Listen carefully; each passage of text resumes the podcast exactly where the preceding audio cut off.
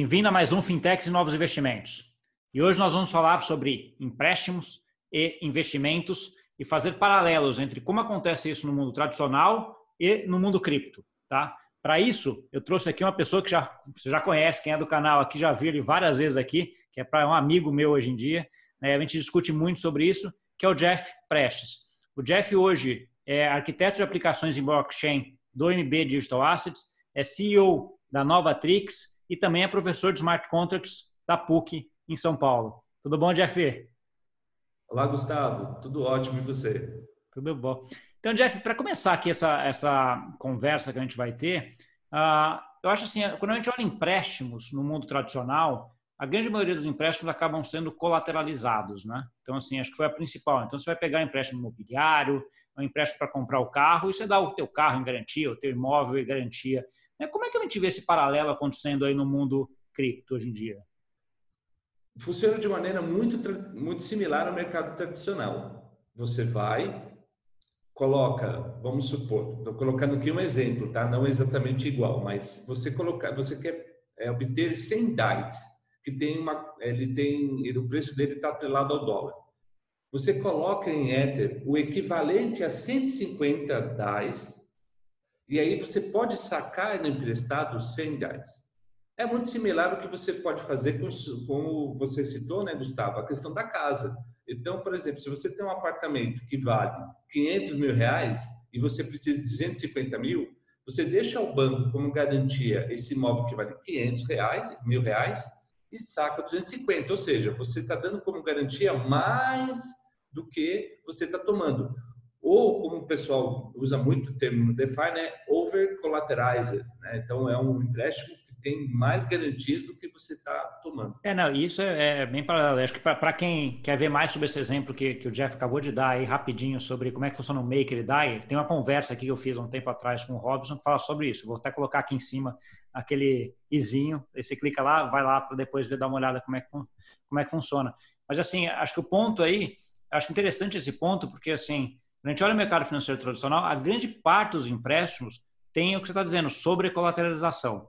Né? Você não vai colocar um milhão de eh, um prédio, um apartamento lá de 500 mil reais, que nem você falou. Você não vai colocar 500 mil reais no apartamento em garantia e tomar de empréstimo um milhão de reais. Não. Você vai tomar um valor abaixo daquele 500 mil, porque o banco vai exigir uma colateralização maior, né? Você vai tomar ali 300, 400, 250, que nem foi ah, o teu exemplo, porque aquele imóvel, o preço dele varia e o banco quer ali ter uma garantia, né? Ou o banco, ou quem quer que seja, que esteja, esteja emprestando ah, para você. Mas o que eu acho muito interessante quando a gente entra nesse mundo de DeFi que, e de empréstimo, que é o que você está comentando, ah, Jeff, é que você começa a conseguir aplicar, ah, não só tomar dinheiro, você consegue aplicar também algumas taxas, né? Então, assim, quem está tomando empréstimo aí, no caso do DAI, está pagando lá uns fizinhos e tem lá uma taxa como se fosse uma taxa de juros que ele está pagando, né? E ao mesmo tempo você pode aplicar nisso daqui também, né? Que é o exemplo da Compound também. Você pode entrar lá e aplicar ah, isso. E aí vem todo o desenvolvimento de stablecoins, né? Que é o tema que eu estudo bastante, que vem nesse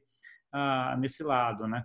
Ah, acho que a, o ponto, ah, um dos pontos que acho que é importante, talvez a gente colocar aqui, assim, assim, eles são similares, mas você já levantou uma diferença aí, né? O que você vai colocar lá é um token, que é um Ether, um, eventualmente um Bitcoin ou, ou algum, uh, algum criptoativo. Né? Mas, assim, que outras diferenças tem que você consegue ver entre um empréstimo imobiliário, vamos dizer assim, padrão que, você, que, você, que a pessoa toma hoje normalmente? Você, você citou uma coisa interessante que é para o investidor. É, você não tem uma entidade central, você não tem um banco, na verdade, né? é, essa, essa, esse é um pool, né? ou seja, é um conjunto de, de investidores pelo mundo inteiro que estão dando liquidez, estão emprestando dinheiro. E as dinâmicas né, que controla isso e tudo são através de contratos inteligentes, né? São smart contracts em blockchain que lá está definida a regra. Então, ah, poxa, isso seguro ou não? Isso é como é que é o mecanismo? Legal, basta você ir na página do projeto, você acessar ou uma ferramenta como o Etherscan, você consegue ver qual, são, qual é a regra, o que, que, que rege esse, esses empréstimos, né? E as taxas é legal porque é o mercado, então elas flutuam, né? Então, dependendo do ativo que tem mais procura, obviamente a taxa de juros, né? para quem está tomando emprestado sobe. Então, se você der sorte do seu ativo, né, que você colocou lá para poder oferecer de empréstimo, ele valorizar, você vai ganhar mais juros. Se não tem tanta procura pelo aquele seu ativo, cai. Então é muito interessante porque é uma, ele é flexível, né? Então não tem uma regra fixa, não tem tudo. É, então esse é um, por um lado, uma primeira é, grande diferença. A segunda diferença que eu vejo é a questão da, do livre mercado. Então, você não precisa ter, é, por exemplo, sei lá, como no banco tradicional, ter, sei lá, ou um histórico ali, ou ter um relacionamento com o seu gerente, ou alguma regra, não sei, que possa ter que não é, não seja o mercado, não seja oferta e procura. Então isso é uma outra. Olha, está dentro da regra, está na dinâmica do mercado, você pode tomar de, tomar empréstimo. Então eu acho que isso também premia o investidor porque ele sabe que a regra vale para todo mundo, né? Que não vai ter um gestor de às vezes porque tem uma proximidade com o tomador de empréstimo coloca mais risco do que ele gostaria. Né? E é bom para quem quer, quer pegar emprestado, porque não precisa ficar dando satisfação a ninguém. É uma operação financeira dentro de regras, então acho que isso também é uma grande diferença. É, acho que você tocou em alguns pontos aí que são, são importantes, né? Então, assim, a gente está falando de empréstimo no mercado tradicional, normalmente já tem que ter algum relacionamento, né? Então, assim, a, é muito difícil você chegar lá para um banco e fazer, assim, ah, eu quero tomar empréstimo para minha casa agora, sem ter nenhum relacionamento, não ter conta no banco, não ter nada. Por causa desse protocolo, qualquer um pode entrar lá, né? Então, assim, ele é, uh, ele é aberto. Você citou outra coisa também que acho que é importante, um, o fato desses códigos serem abertos também, né? Então, assim, eles são, de certa forma, auditáveis também. Você consegue entrar lá e ver se ele está certo, se não está certo. Coisa. Acho que isso daqui também é, é importante, acho, talvez por dois pontos, né? Um para isso, né? E aí pessoas como você ou pessoas que entendam ah, conseguem dar uma opinião sobre se aquilo lá tá tá certo ah, ou não. Ah, e ao mesmo tempo dá a opção também de você falar, olha, legal isso aqui, mas dá para construir alguma coisa um pouquinho melhor nesse aspecto, né? Daí você faz só aquele pedacinho, não precisa fazer tudo ah, tudo de novo. Acho que esses pontos são são interessantes. Eu acho que você, você comentou, Jeff. Eu acho que uma outra coisa também, quando a gente olha, é uh, que, eu já, que eu já tive várias perguntas aí de pessoas sobre isso, que é a questão dos juros, né? Então, assim, uh, às vezes você expressa lá, até eu comecei a olhar isso daqui quando eu vi a questão do ano passado, que você podia aplicar em Tether, né, que é uma stablecoin 1 para 1 com dólar, a 8, 9, na época estava 12% ao ano, com a taxa de juros em dólar a 2, né? Como é, como é que você aplica em dólar digital a 12% ao ano se o dólar está 2, né? E aí que eu fui dar uma olhada ah, e ver como é que funciona isso. E eu vi que aquele 12 que é expresso ao ano, na verdade, não é 12, né?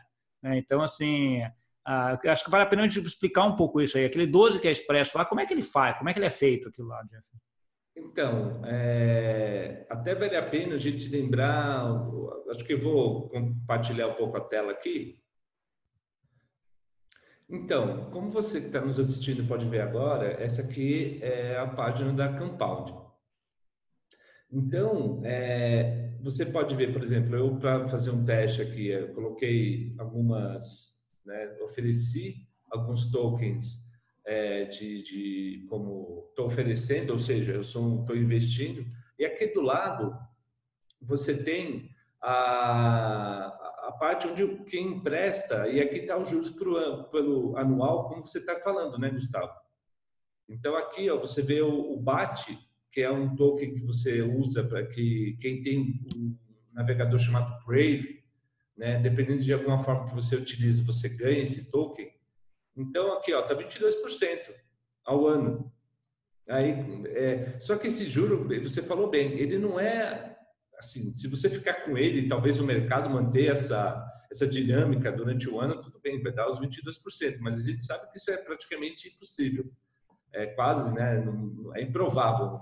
Então, é, a cada, a cada esse, esse, ciclo, né, ele é a cada bloco do Ethereum, que é gerado em média de 12, 15 segundos, tá?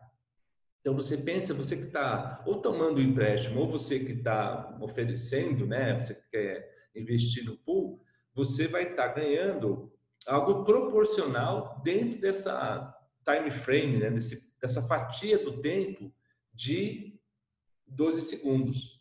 Tá? Então, até aqui, para minha surpresa, interessante. É bom, estou um, colocando aqui um pouquinho até de, de bate aqui, tá, tá até legal, até, tá até interessante, né? Por coincidência, tá uma, tá uma taxa boa aqui, pô. Tá bom. Mas, é, o, que eu acho, o que eu acho é legal disso aí também, Jeff, assim, é que a gente, quando você olha esses 22, que foi o que me atraiu, aí você fala, pô, 22% ao ano, ótimo, né? Isso aqui varia muito também, né? Então, assim, tem semanas que ele vai cair para 10, tem semana que vai para 30, então porque é isso, é, ele é uma taxa, ele é uma taxa em 15 segundos expressa o ano. Então qualquer mudançazinha nessa taxa, quando você joga o ano, muda muda muito, né? Para você conseguir esse 22, aí tem que ter duas, duas coisas basicamente. Uma que a taxa ficasse igual esse tempo inteiro, esse um ano inteiro, né? E outra que você mantivesse o valor lá durante esse ano inteiro, né? Que é outra coisa também que nesse mercado ah, você tem uma volatilidade muito alta, então você entra, acaba entrando, saindo, entrando, saindo, né? Então assim. Exato. E vale lembrar que é o mercado que define isso. Então, não é um gestor lá, um, um VP, um diretor que faz umas análises, vai lá, faz uma, né, pensa ali e joga, ah, a taxa vai ser X. Não, é o próprio mercado que se ajusta. Então, é a lei da oferta e da procura que vai fazer essa taxa subir ou descer. Ah, e, ah, e, é, e, é, outra coisa que é importante, totalmente transparente, né, Jeff? Então, assim, sim. vou pegar o exemplo do mercado imobiliário de novo. Você vai tomar empréstimo imobiliário, você vai cotar um, dois, três, quatro bancos, mas poderia ter no mercado um quinto banco que vai te emprestar mais barato. Só que você não sabe, né? Porque você não vai cotar 50 bancos para fazer. Aqui não, é transparente. E aí vê mecanismos de, que a gente chama de yield farming, né? Que é outro mecanismo que aí, não vou nem entrar nesse detalhe. Eles, esses, todos esses protocolos acabam se arbitrando. Né? Então, assim, dificilmente você vai achar uma taxa aqui no BAT que é muito diferente do que a dos outros protocolos. Elas são muito similares né, por conta dessas arbitragens, né? É, se a gente entrar aqui, esse, a AVE é um grande outro pool, né? E aí, como você falou, né, já tem outras taxas aqui e ela já vai, já, ou seja, o, ao clique, a um clique só numa outra tela, rapidamente o, o, o tomador de empréstimo consegue ver, né? Ah, deixa eu comparar o preço, deixa eu ver. Então, isso também é muito interessante. Eu acho que é, para aquele que está é, empodera muito o consumidor nesse caso, né? Que aí o que está emprestando é o consumidor, né? E acho legal essa tela da AVE que você colocou aí, porque essa tela da AVE ela, ela expressa mais ainda o que eu estou falando, né? Porque você tem aqui uma coluna sobre as taxas para você depositar, né? Ou, ou, aplicar e uma coluna para você tomar dinheiro naquelas naquelas moedas, né? Com uma determinada colateralização que cada uma delas tem, né? O, a, garantia. Então, assim, aqui você vê claramente o mercado funcionando, tudo está ali, você já sabe, é transparente, você entra e chega, está lá. Né? Não tem que ficar olhando para uh, 90 lugares. Eu acho que isso é bem, é bem, é bem interessante a forma como, como é feita, né? E assim, cada vez mais uh, o que eu vejo também é que você está assim, isso começou muito com um, um maker, o DAI, né, naquela ideia de fazer a, a colateralização para uma stablecoin, na verdade, quando você vê esses protocolos, grande parte das movimentações neles hoje são via stablecoins, né? Que é um para um com dólar, que é o Tether, o SDC e todas essas aí que são os grandes volumes que a gente tem, o próprio DAI, né? No caso aqui também. Então, assim, os volumes são são muitos de, de, replicações no mundo cripto de moedas fiat, né? Que são as stablecoins. É, eu acho que o que o DeFi está trazendo, e aí é um ponto legal da nossa conversa hoje, é para que quem está assistindo perceber que não vale só para quem é trader, não é só para o mercado de, por exemplo, o mercado financeiro, mas as bolsas, digamos assim, né, que o pessoal está mais acostumado ou, ou associa a questão de, de, de criptoativos ou de blockchain com isso. Não, aqui a gente está vendo um exemplo de um outro item do mercado financeiro, que é o mercado de crédito, que está sendo replicado agora no Ethereum, né? Então, uh, então, ou seja, poxa, eu posso pegar um empréstimo aqui que não está necessariamente ligado, eu não estou me alavancando porque eu vou fazer uma operação de né, uma arbitragem, eu vou fazer alguma coisa sem investir no mercado. Não, pode ser que eu, eu faça justamente um empréstimo para fazer uma compra.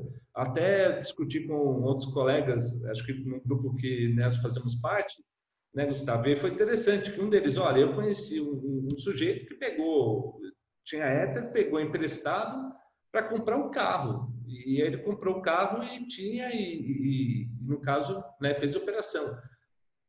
Então, ou seja, é algo que é, hoje a, a, o protocolo, né, eles permitem. Então, acho que é legal, interessante ver isso, como o DeFi, dentro disso tudo que está discutindo, está também se mostrando uma ferramenta que pode ser uma alternativa também ao mercado de crédito, não só ao mercado de, de trade. Né? Sim, não, e acho que essa ideia que você falou do carro é bem interessante, porque assim, eu faço alguns paralelos com empréstimos de, de private banking, por exemplo. Né? Então, assim, dificilmente você compra, por exemplo, private banking está falando de muito dinheiro, etc. Mas dificilmente você compra, por exemplo, um helicóptero, um barco gigante à vista. Né? Normalmente você pega um financiamento uh, do banco para isso, porque você tem estruturas tributárias que te ajudam nesse sentido. Né? Então, no caso do Ether é isso. Às vezes, eh, quem está quem tá com esse Ether lá, comprou o Ether lá, lá muito tempo atrás, né? E falou, pô, ele vender esse Ether, o que ele pagaria de imposto. Então, vale, faz sentido para ele depositar esse Ether lá, 150 dólares equivalente, pegar 100 dólares equivalentes para comprar o carro, né? Porque só o que ele pagaria de imposto para realizar, obviamente, dado que ele acha que o Ether vai continuar subindo, ou pelo menos que não vai, não vai cair, né? Então, assim, são possibilidades que a gente não tinha pouco tempo atrás no mundo cripto, né? Estamos falando de coisas que são criadas nos últimos, sei lá, dois anos, talvez, já.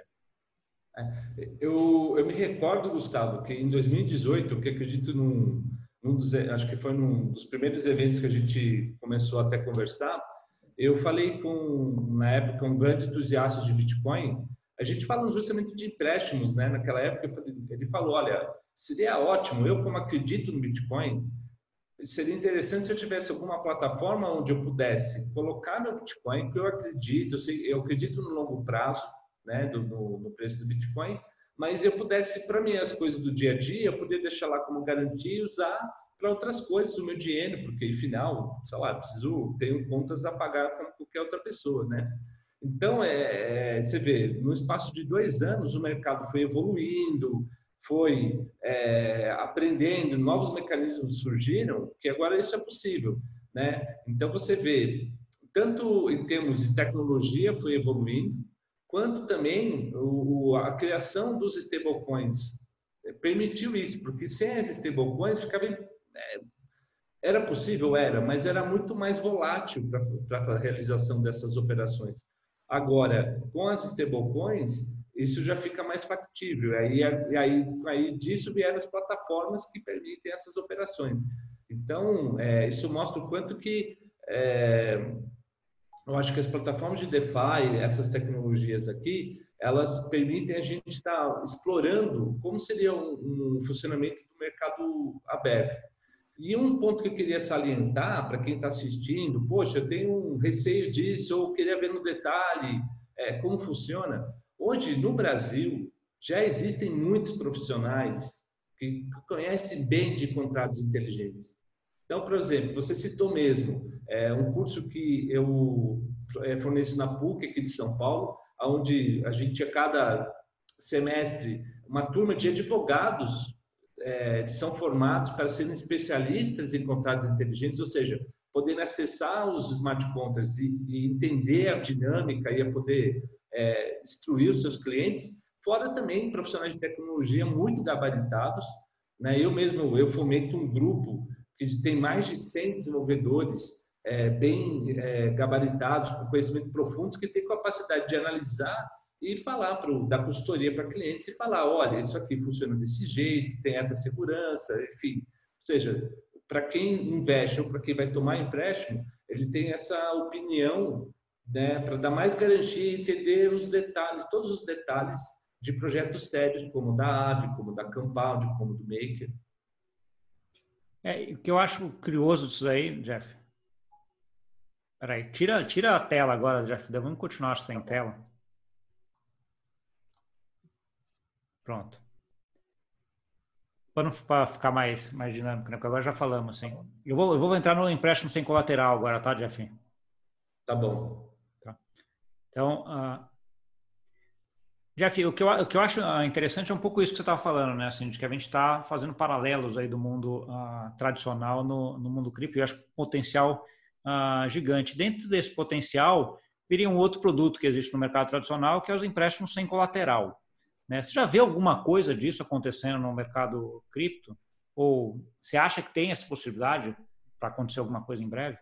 Então, interessante isso. E a gente pensando para o mercado brasileiro, eu conversei com alguns né, advogados, especialistas nessa área de crédito, principalmente crédito, por exemplo, para startups e tudo. Então, existem até mecanismos mesmo que, se você é, conhece a pessoa, né, tem, ou seja, a, a, tem, fez análise de crédito, você teria mecanismos que você poderia colocar uh, para o mutuário facilidades, por exemplo, é, de poder ter um empréstimo que, do mesmo jeito que os juros é calculado a cada 12 segundos, você poderia, a pessoa poderia tomar um empréstimo de um dia, entendeu? Então, por exemplo, poxa, tá bom, eu conheço o Gustavo, fiz análise de crédito do Gustavo, tá bom, vou te emprestar. Lógico, não passando o limite né, do que a, legislação permite, né, de, do, teto de juros, que se não me engano no Brasil é 12% ao ano, poder emprestar para você, isso vai o smart contract, pode até, e aí depois você me paga também dentro da blockchain, e ser no mesmo dia, e a taxa, né, o quanto você vai pagar de juros, está nessa janela. Então, é, eu acho que essa é outra inovação que DeFi acho que vai, vai entrar para o mercado de crédito ou seja, a, a taxa de, sabe, é, é, vale a pena para quem é o leitor, deve ter tomado alguma vez empréstimo na vida, e aí deve ter prestou atenção naquele set, custo efetivo total, né? Então ali tem embutido, é, tem a questão tributária, mas também tem o custo de abertura de taxa de abertura de crédito, tem umas outras taxas que estão ali, custos que às vezes você não vê e você está pagando. Então, isso é outra coisa interessante do DeFi. Você pode estar economizando dinheiro ao tomar um empréstimo, porque você vai ter um custo de operação mais barato. O grande desafio, Gustavo, na questão do crédito não colateralizado, né, como a gente está discutindo agora, é justamente isso: a análise do crédito, o risco disso. Por quê? Olha, se eu conheço o Gustavo, sei da capacidade de pagamento dele, e daí é, eu avalio, e, não, tudo bem, confio, tudo bem. Agora, quando a gente se trata de um pool ou numa situação que eu vou um desconhecido, como faço? Essa é a grande, é, digamos assim, o grande desafio hoje que o mercado mundial hoje de DeFi se faz, né? Esse desafio se coloca, né, para essa comunidade e que estão se pensando, né, como como fazer. Mas a questão da identidade e do levantamento da capacidade de pagamento é, é um desafio e não é de hoje, né? É um desafio, acho que eu, eu me arrisco dizer, é, mas quase milenar, né? Desde os Médicis lá em Florença, na Idade Média, é um, é um risco, né? Que a gente tem, vive o mercado. Não, Jeff, acho que é, acho que é esse ponto. E eu acho que assim, a coisa tem que ir por, que nem eu falo sempre, por tijolinho, né? Então, assim, primeiro você tem que fazer uma coisa massificada né, que, é o, que é o que os protocolos fazem hoje. Aí você precisa de uma sobrecolateralização, porque ele serve para cada um. Eu não preciso nem saber quem é a outra parte do, uh, do outro lado, porque ele está colocando mais colateral do que ele está tomando de empréstimo, então eu já tenho uma certa garantia. Quando você vai começa a ir para uma individualização, que é essa, esse empréstimo sem colateral, né, aí é, diferente, né? Acho que a ideia é diferente. E aí ainda precisa ver ainda um pouco do que você falou ainda. Acho que ainda não tem muito definido como é que vai ser essa individualização, como é que vai ser esse rating de crédito, que em tese deveria ser uma coisa pública também, disponível para todo mundo, etc. Mas é mais complexo de fazer isso, né? É, existe, existe um projeto brasileiro chamado Olum. Então, depois, se alguém quiser colocar, coloca no Google Olum com H, é, GitHub. É, é um projeto que é onde você cria identidade, você, então eu posso criar minha identidade, é, eu posso, quem quiser oferecer serviço de validação de identidade, é, pode ir lá, conferir os dados e marcar na blockchain. E depois também, quem quiser oferecer serviço de prestar de análise de crédito, ela também poderia lá, uma, é, acessa o perfil da pessoa, a pessoa vai pagar, obviamente, que querer tomar o crédito, e aí essa, essa empresa ou essa pessoa até mesmo, né, quem é especialista em análise de crédito, pode avaliar, criar um score e isso fica disponível no smart contract, fica disponível on-chain. Então, é uma ferramenta que é um projeto que o pessoal já está pensando para justamente auxiliar esse crédito não colateralizado, porque aí eu consigo colocar num smart contract que gerencia esse pool para ele ler esse dado está nesse outro, outro smart contract e ali avalia, aí coloco a regra. E aí eu faço a operação. Tudo com a segurança, porque está tudo dentro do blockchain. Então, é um projeto que eu acho muito animador, muito promissor. E, enfim, é um projeto que está trazendo é, uma, tentando trazer uma solução para essa questão dos empréstimos sem garantia total.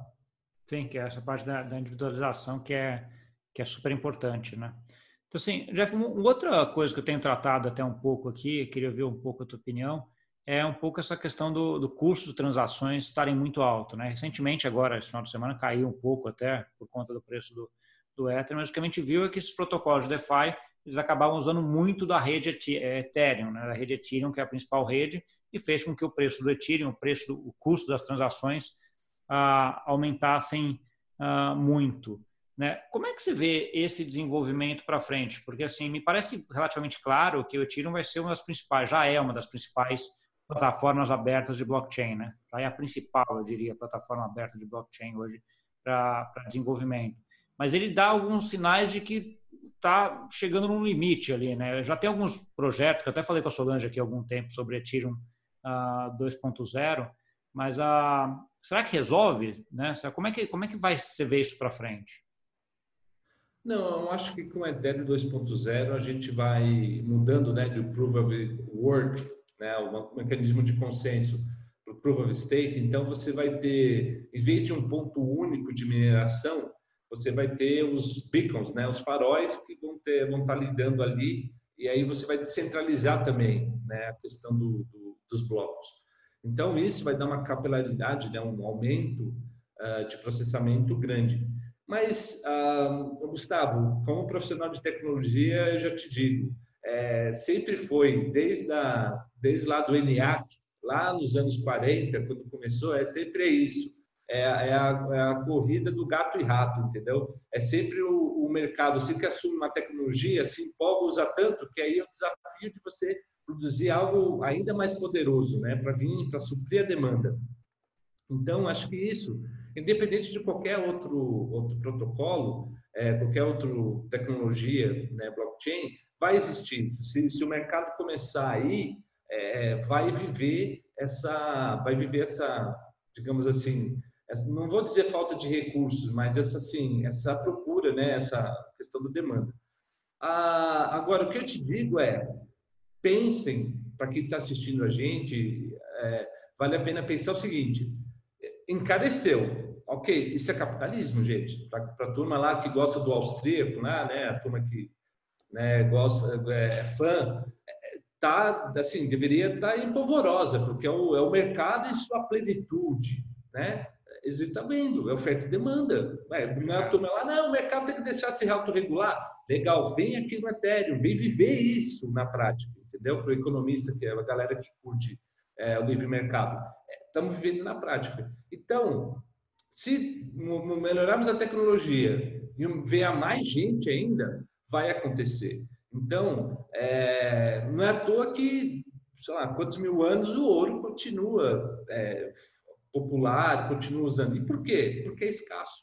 Né? Tem uma demanda dele. Então, eu, eu imagino que vai ser. Mas, de novo, é, quando vem o dinheiro, vem, a, vem a, o, push, né? vem a, aquele, aquele empurrão para a inovação né? é o que alimenta. É, é, de novo, é o capitalismo atuando. Então, o pessoal vai. Tem gente pesquisando, tem gente muito boa. É, eu, eu, tenho um cliente do Ethereum 2.0 que eu acho que está sendo é, muito bem trabalhado, se chama Prism, né?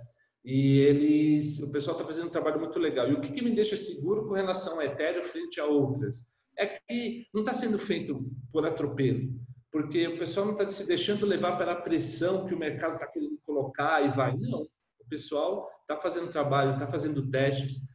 Tem uma previsão para que em novembro a fase zero da, do Ethereum 2.0 já entre no ar. É, o pessoal é, fez os últimos testes, estão é, corrigindo alguns problemas que acharam e está tudo dentro do cronograma. Então isso me deixa, me deixa tranquilo que para a gente lá em dois anos já vai ter esse problema de demanda resolvido. Tá bom, legal. Jeff, um outro, um outro ponto, assim, eu sei que você está trabalhando aí com alguns projetos de, de tokenização de ativos uh, no Brasil, né? Então, assim, quando a gente está falando de esses empréstimos colateralizados aqui no mundo cripto, né, a gente está falando de colateralização com ah, tokens cripto, né? Então, estamos falando de Ethereum ah, ou stablecoins, alguma coisa assim. Mas poderia também, eventualmente, ser aceito um token de um imóvel, né? Um token de, de alguma coisa de mundo real, né? Então, assim, como é que você vê esse esse esse movimento aqui de uh, quando a gente coloca a parte de tokenização de ativos do mundo real junto também, né? Parece ter um potencial gigante, né? Sim, a, a questão é dois. Primeira, é liquidez. Então, o mercado também, quem eu estou emprestando, tem que aceitar sua garantia, certo? Então tem esse ponto. Então tem que ver como é que o mercado vai vai enxergar isso, né? É, e lógico tem toda a questão regulatória que o pessoal tem trabalhado, o pessoal tem buscado a verificação, porque aí eu começo a trabalhar com ativos reais. Então tem toda uma outra dinâmica. Então vamos ver. Eu acho que também é outro assunto que o, o de novo, da mesma forma que faz faz isso com a tecnologia, também a, o dinheiro ajuda a inovar as regulações. Então, eu acho que qualquer regulador é sensível aos, ao, ao mercado, aos ao anseio dos investidores. Então, é, eu até acho que posso dizer que nem fico preocupado como um, um sei lá, fornecedor de, de, de, serviços ou fornecedor de, de da matéria-prima, vamos dizer assim, a, a, a, ficar lá fazendo toda a interlocução com o regulador. Não, os próprios investidores vão falar, o, o regulador, eu quero isso, isso aqui é bom para mim, etc. E aí isso vai, é a outra ponta que está pedindo para o regulador. Então, eu acho que, de novo, é questão de tempo. A gente não sabe quando, né? Mas eu acho que os próprios investidores vão pedir isso. Os próprios investidores vão solicitar, porque, enfim, é dinheiro. Então, o pessoal está... É, vai, né, de novo, é, o que, olha, eu acredito que assim, depois das guerras, eu acho que só é o, acho que só a, a, o capitalismo é que faz essa inovação ir para frente, assim, é, empurrar a gente melhorar as coisas. Até aquela frase famosa, né, do capital, o capital, é aquela aquela frase famosa, né, Jeff, de que o capitalismo não é perfeito, mas ainda não inventaram nada melhor, né? Então é um pouco nessa nessa ideia, né? Então, assim, ele tem os seus é, problemas, mas ainda é o melhor sistema. É, exatamente, né? Dá para fazer essa parafraseando o Churchill, né? Que ele falava que a democracia, olha, não é o melhor, mas não tem, é o que a gente tem, não tem melhor que isso. Acho que o, hoje o sistema financeiro é, é, o que é o melhor, né? E você vê, é, e é interessante isso, né? O Ethereum está acontecendo isso muito claramente. É o mercado fomentando coisas. E, tá e, coisas, vai projetos sérios até projetos até mais divertidos aí, mais, mais peripéticos. É, não, eu, eu, é, eu acho que eu queria aproveitar esse, esse gancho, a gente está chegando no final aqui do, do tempo, acho que dentro do DeFi você teve vários projetos aí, que é o IAM, né, que é aquela mandioca, macaxeira, não sei qual é a tradução a direita de IAM para português, mas é alguma coisa parecida com isso, né, e recentemente o tal do Sushi, né, que foram dois protocolos aí que criaram bastante bastante burbúrio, bastante fomo, vamos dizer assim, né? Fear of missing out, né? Aquela ideia de que você está subindo, subindo, todo mundo queria ficar, que subiram para cima e da mesma velocidade que subiram, uh, desabaram, né? Então, assim, acho que para quem está entrando ou está querendo ver também é bom tomar cuidado, obviamente, para não cair numa uh, numa dessa, né? Então, eu queria até você dar aula também, né, Jeff? Acho que eu queria que você desse essa uma última mensagem agora. Assim, quem quiser começar a ver, qual, qual é a sua dica? Como é que essa pessoa deve começar a, a olhar isso aí? Quais os cuidados que ela deve ter? Eu acho que a primeira coisa é tem, você vê o quanto que esse projeto que você vai poder colocar ou vai tomar de empréstimo e tal, quanto tempo ele já está no ar. O que, que você pode encontrar ou com outros investidores que existem fóruns para isso, ou é, o mesmo você vê no Twitter, em tudo, tem, obtém informação. Eu acho que, é, lógico, eu não estou aqui dando né, dica de investimento, não estou falando nada para isso, não, não sou gabaritado, nem essa é a ideia, tá? Mas, assim, como qualquer coisa que você vai investir, é, você obtém informação. Eu acho que, a, e outra, se está tendo muita, é a famosa história, está tendo muita hype, desconfia porque né, não existe almoço grátis, entendeu? Não tem milagre, não, não, não, tem isso. Então, e na dúvida maior, procure um, se você quiser ver, procure um profissional que conheça de contratos inteligentes, né? Que conheça disso, contrate e peça uma consultoria. Às vezes não custa tão caro, às vezes você vai pedir lá uma, uma, uma opinião, por exemplo, você vai, vai investir o quê? Mil reais, às vezes, é, um profissional vai poder te dar uma, uma vai poder te verificar o smart contract para você, vai poder falar e você, ok, então tá bom. A, a garantia que você tem é o que está definido no smart contract é o que vai acontecer. Agora, o que acontece com o mercado, né? Se vai a taxa de juros, né? Se vai subir e descer, aí não tem jeito, é mercado. Mas eu acho que falando do ponto de vista mais técnico, para você não ter nenhuma surpresa, não ser nenhum golpe, é avalie o, o contrato inteligente, entra no Etherscan, veja informação e aí você vai conseguir é, separar o joio do trigo tranquilamente. É, não, Jeff, acho que você citou um ponto que acho que é super importante, vai em linha com o que eu sempre falo de informação, né? Que é o que você come, começou aí, né? Vai, cara, vai entender, vai ver como é que é. E como é uma coisa muito técnica, é um, um pouco a maioria da população, a maioria das pessoas vai precisar de uma ajuda, né? Que é um pouco do que você ah, do que você comentou aí. Se a pessoa não é programadora, ela não vai conseguir olhar um, um, contrato e ver se não é, etc. Então, aproveite a, o conhecimento de quem tem e vai lá e contrate um profissional para ver. E outro que eu diria é começa pequeno. Né? Não vai pegar lá 50% do que você tem né, guardado e puf, bota lá no negócio que chama sushi. Né? Então, assim, ah, sei lá, coisa ah, complicada. Então, assim, começa pequeno, vai se informando, vai se interagindo, vai assistindo vídeos que nem esse aí que o Jeff deu uma aula para a gente de como é que ah, de como é que funciona aqui, né? Então, acho que é um pouco dessa dessa coisa que eu concordo ah, bastante aí contigo, Jeff. É.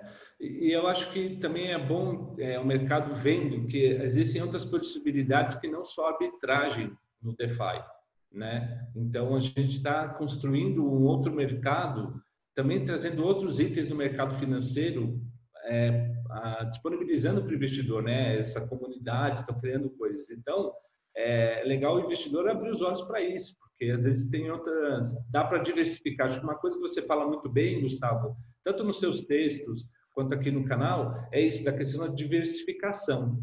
Então, vale a pena também, é, até para né, ter riscos, é diversificar. Sim, sim. Beleza, Jeff, então chegamos aqui no final. Obrigadão aí pela, pela essa conversa, cara. Sempre um prazer conversar contigo aí, muita, muita informação. Eu aprendo bastante, né? Espero que quem tenha visto aí também tenha ah, aprendido bastante. Obrigado. Nada, que isso. Novamente, obrigado pelo convite, Gustavo. Valeu.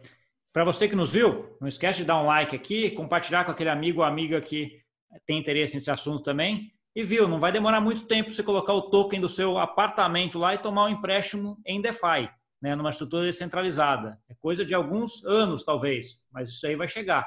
Então é bom você já começar a dar uma olhada, ver como é que isso está se desenvolvendo para frente. Tá bom? Obrigado e até semana que vem.